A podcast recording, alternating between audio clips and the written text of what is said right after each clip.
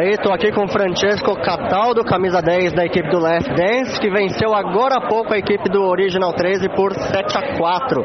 Autor de dois gols, mais algumas jogadas de perigo, bola na trave. Qual a sua experiência nesse jogo? Cara, a gente veio com uma formação tática diferente.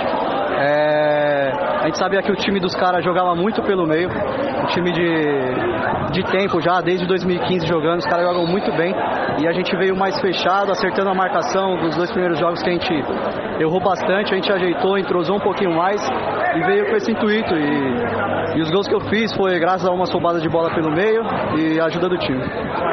E essa confusão aqui no final, o que aconteceu? Teve alguma provocação? Na realidade eu não vi nada, mas é, os caras dizem que o nosso jogador chegou no final e provocou ali no final, e aí aquele fuzuê todo, tenta, todo mundo tentando separar, uns mais estressados, uns mais tranquilos, mas no final tá tudo certo. Maravilha, aqui direto com o Francesco Cataldo, camisa 10 da equipe do Last Dance, eleito MVP da partida.